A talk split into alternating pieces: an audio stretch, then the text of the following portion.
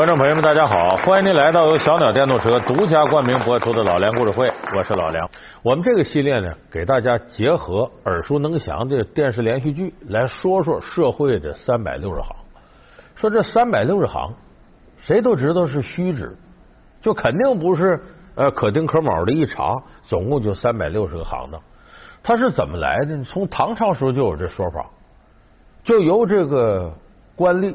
主要是指像宰相这样的大管理者，把天底下的各行各业分成大致三十六类，所以称之为三十六行。但是后来这个社会大发展呢，行当越来越多，这三十六行都不够了。你一细查，得有上千个行当。那这个时候再怎么形容呢？得三十六乘个十吧，三百六十行。所以三百六十行呢是个泛指。指着社会五行八作，各行各业。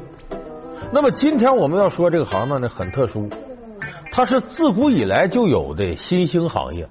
有人说你这胡说八道，自古以来和新兴行业？哎，今儿我说这行当就是这么一个，原来有，现在又有发展的行业，什么呢？婚礼策划师。新兴行业为何却自古有之？神秘境界到底是怎样的存在？甜蜜婚礼又有哪些难防的陷阱？新人有苦却不言，这里面究竟有什么奥秘？老梁故事会为您讲述甜蜜的事业——婚礼策划师。嗯，可能司空见惯了。就咱现在，比方说小两口要结婚了，好，那结婚了得找婚庆公司，找婚庆公司先来跟你谈的人是谁？就这婚礼策划师。你好，你好，你好，欢迎你的到来。你好。嗯，你女儿啊？哎，她是我未来的太太，哎，Jessica。很高兴，我也很高兴认识你。好，来来来，我们上去看看吧，好不好？OK。一般来说，他跟婚庆公司是一体的，过来跟你谈，你有什么要求啊？说我结婚，我这个我爱人那边怎么怎么样，我这头怎么怎么样。啊，客人里头都有什么什么？我们希望玩一个浪漫点的，浪漫到什么程度？